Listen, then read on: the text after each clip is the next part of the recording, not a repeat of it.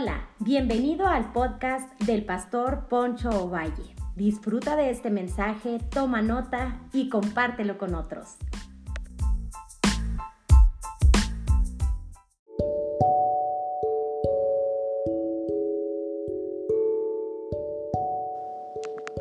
Hola, hola, bienvenidos una vez más a nuestro nuevo podcast que yo sé que va a ser de bendición para sus vidas que le he titulado El llamado de Dios y sus condiciones. A veces hay un cierto conflicto, ya que algunos piensan que el llamado simplemente es así como, o que es únicamente, perdón, servir dentro de la iglesia o tener un ministerio dentro de la iglesia. Yo recuerdo que en mis tiempos, servir a Dios se reducía en cantar en la alabanza, o ministrar la alabanza o predicar en el púlpito. Pero el llamado de Dios va más allá, ya que nosotros hemos tenido el conflicto en separar lo santo y lo no santo. Por ejemplo, muchos piensan que el trabajo no es tan santo como estar en la iglesia, pero déjame, déjame decirte algo tanto como tu trabajo, como la iglesia, todas son cosas que Dios ha permitido que hagamos para servirlo y para honrarlo a Él.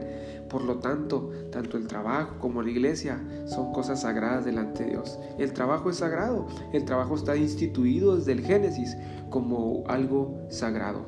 Dios le dijo a Adán que pues, se fructificara y que labrara la tierra, y era una orden de Dios, un mandato de Dios, pero la religiosidad ha tratado, el misticismo ha tratado de separar eso, pero va todo de la mano. Y quisiera hablarte del llamado de Abraham y sus condiciones.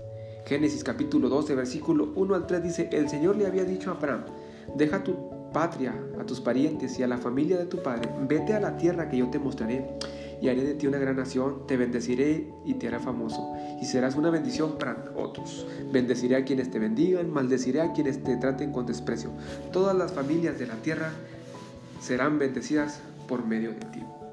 A mí me sorprende mucho porque aquí Abraham, Dios nos dice, sal de tu tierra, de tu casa y de tu parentela. Dios lo llama a que salga de, de ese lugar, de Ur de los Caldeos. El llamado de Dios demanda obediencia completa y sincera.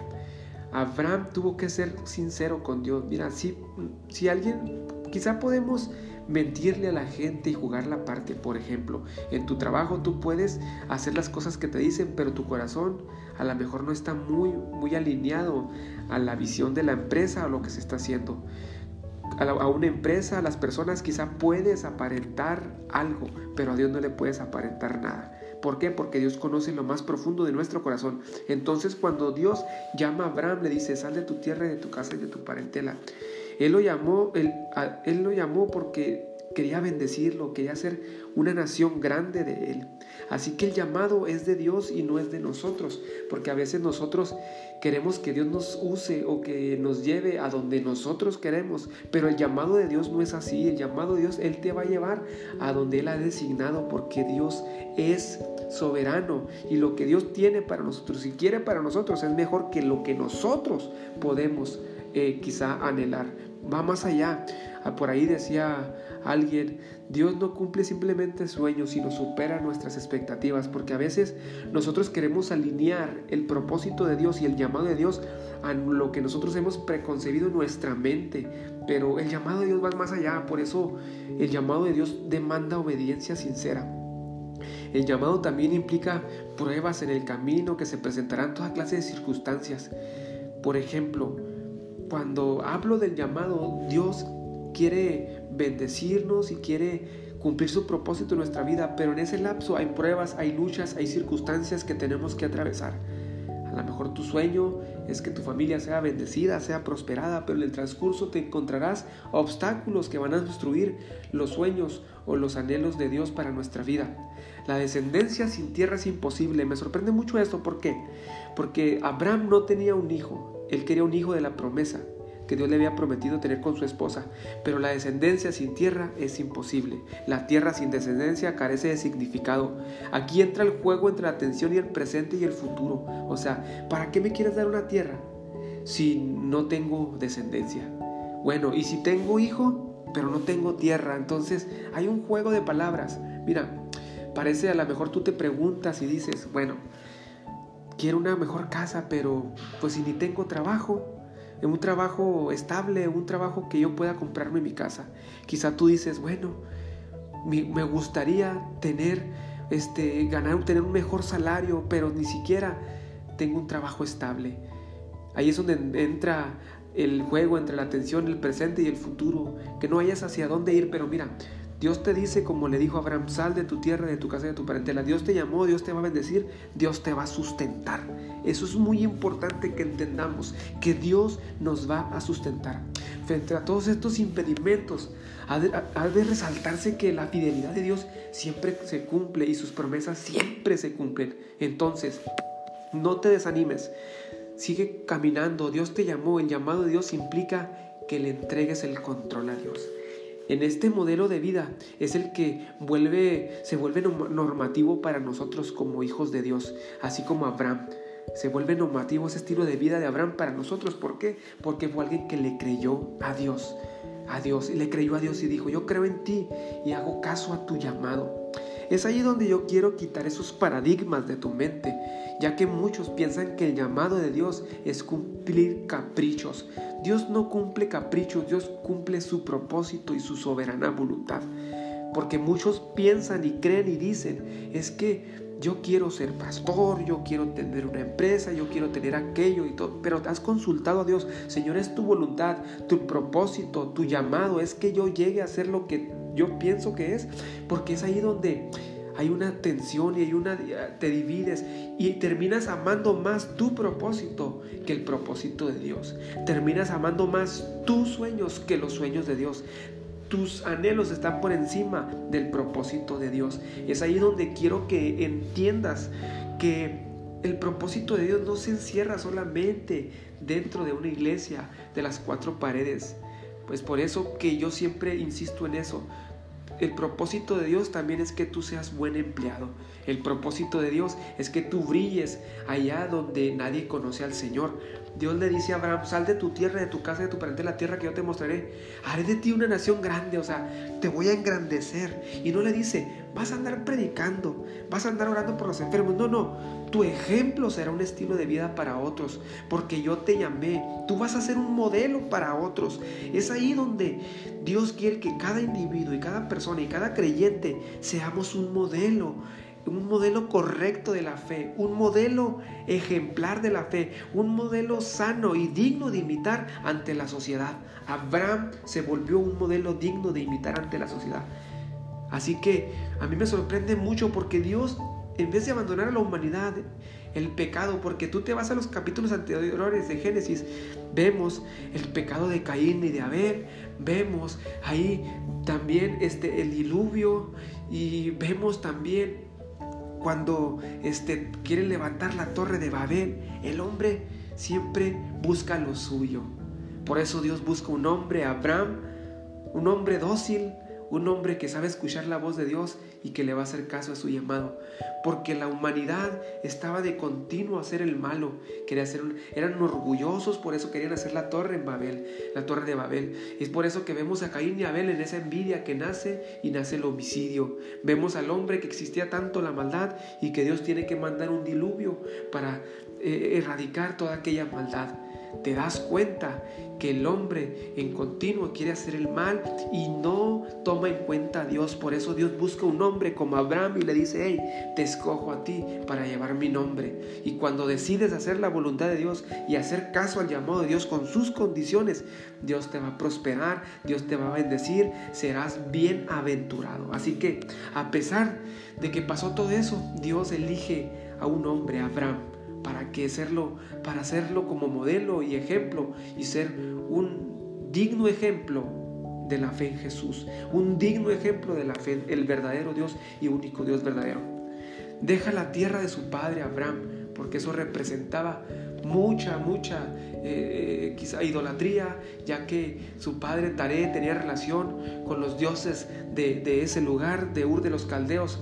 Abraham deja a su padre. Esto significa dejar lo que más, lo más querido, lo que representaba su seguridad y su comodidad. Así que el llamado de Dios implica renuncia, implica dejar cosas que parece que son nuestra seguridad, pero realmente no son nuestra seguridad. Hay una codependencia tóxica en esas cosas. Pensamos que recibimos algo de tales personas, de tales lugares o de tales cosas, pero eso nunca va a sustituir lo que Dios puede darnos. Eso nunca va a sustituir lo que Jesús puede hacer en nosotros. Mira, quizá tú que me escuchas, necesitas dejar relaciones, necesitas dejar amistades que están siendo tóxicas para tu vida, para tu desempeño, para el propósito de Dios en tu vida y para tu realización como individuo. Por eso Dios le dice a Abraham, hey, sal de tu tierra, de tu casa y de tu parentela. Así que el llamamiento pues tiene sus condiciones. Deja la seguridad económica, política y, material. Deja la seguridad familiar y social. ¿Por qué? Porque a veces la familia debería ser un apoyo incondicional, un apoyo y eh, un, un, pilar para nosotros para poder salir adelante, pero en ocasiones no es así. La familia se convierte en un estorbo porque a lo mejor no conocen a Dios o no han querido, han querido servir a Dios como se debe. Se vuelve eh, un estorbo. Por eso Dios le dice a Abraham, deja tu tierra y tu parentela, deja la seguridad familiar, una disposición de aceptar lo desconocido.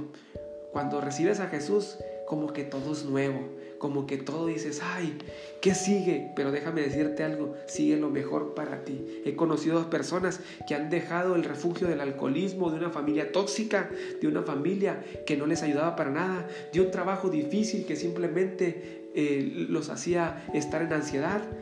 Pero llega Jesús y les dice, tengo un nuevo comienzo para ti. Aceptar lo desconocido para ti pero para Dios no es nada desconocido porque Él tiene cosas maravillosas para ti.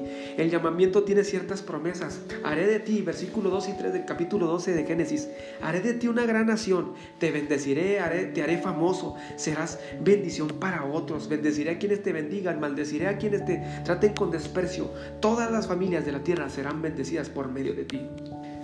Dios promete a través de nuestra obediencia bendición de reconocimiento personal, engrandeceré tu nombre. Dios no está peleado con engrandecerte. El problema es que queremos engrandecernos nosotros primero, antes que Dios. Dios siempre va a estar por encima de nosotros y por causa de nosotros vamos a ser engrandecidos. Dios no se va a engrandecer por causa de nosotros. Nosotros nos vamos a engrandecer por causa de Dios. Bendición de prosperidad material. Haré de ti una gran nación. Dios no está peleado con las, con, la, con las posesiones o con la riqueza material siempre y cuando nosotros seamos fieles a Dios. Abraham lo que hace, le da toda su décima parte de lo que tenía a Melquisedec, rey de justicia, que sabemos que es una teofanía y una manifestación de Jesucristo en el Antiguo Testamento. Abraham fue fiel a Dios en sus finanzas, por eso Dios lo bendijo. A veces nosotros queremos ser bendecidos, pero somos mezquinos, siempre estamos cuestionando al dar, ¿por qué lo doy? ¿Y para quién lo doy? Mira, ese es un gran mal y te va a traer miseria. Abraham entendió que todo es de Dios, todo proviene de Dios y la fidelidad a Dios te va a traer grandes recompensas. Bien dice la escritura, el que retiene viene a pobreza. Abraham está, entendió ese, ese proceso y algunos quizás se jactan y dicen, pues en la, en la gracia ya no viene eso, no, Abraham estaba bajo la gracia, porque aún no existía la ley. La ley después viene eh, más adelante a través de la vida de Moisés. Abraham entendió que la fidelidad a Dios reprenderá al devorador, su fidelidad en las finanzas reprenderá al devorador de nuestras finanzas y, y nos ayudará a salir adelante. Así que Abraham entendió eso. ¿Quieres ser bendición? Empieza a ser fiel bendición y prosperidad espiritual para otros. Será bendición, serás bendición para otros. Dios quiere que tú seas bendición para otros. Pero el llamamiento demanda también constante relación con Dios. Entonces el Señor se le apareció a Abraham, versículo 7 del capítulo 12, y, dijo, daré esta tierra a tu descendencia. Abraham edificó ahí un altar y lo dedicó al Señor, quien se le apareció, se le había aparecido. ¡Wow! ¡Qué impresionante! Vemos aquí Abraham, un constructor de altares. Lo que lo mantuvo Abraham para cumplir el propósito de Dios y cumplir las demandas de, de las promesas era tener una relación firme con Dios. En tierra desconocida, Abraham edifica un altar. Esto indica que Dios era lo más importante para él y que estaba dispuesto a serle fiel en cualquier lugar y en cualquier circunstancia. Abraham adoró a Dios en reconocimiento y gratitud y en testimonio del Dios verdadero. Abraham dijo, Dios es verdadero y es poderoso. Aceptemos nuestro llamamiento y cumplamos las condiciones y mantengamos en constante relación con Dios y hagamos nuestras las promesas de Dios. Así que Recuerda, el llamado tiene sus condiciones. Cumple las condiciones para ver el fruto en tu vida, en tu familia, en tus negocios, en tus proyectos, en tu ministerio. Cumple las condiciones. Y puedo decirte que Dios te va a engrandecer porque Él es más grande y más poderoso y por lógica Él va a engrandecerte si tú lo engrandeces a Él. Así que recuerda, cumple las condiciones del llamado de Dios. Te mando un fuerte abrazo y nos vemos hasta la próxima.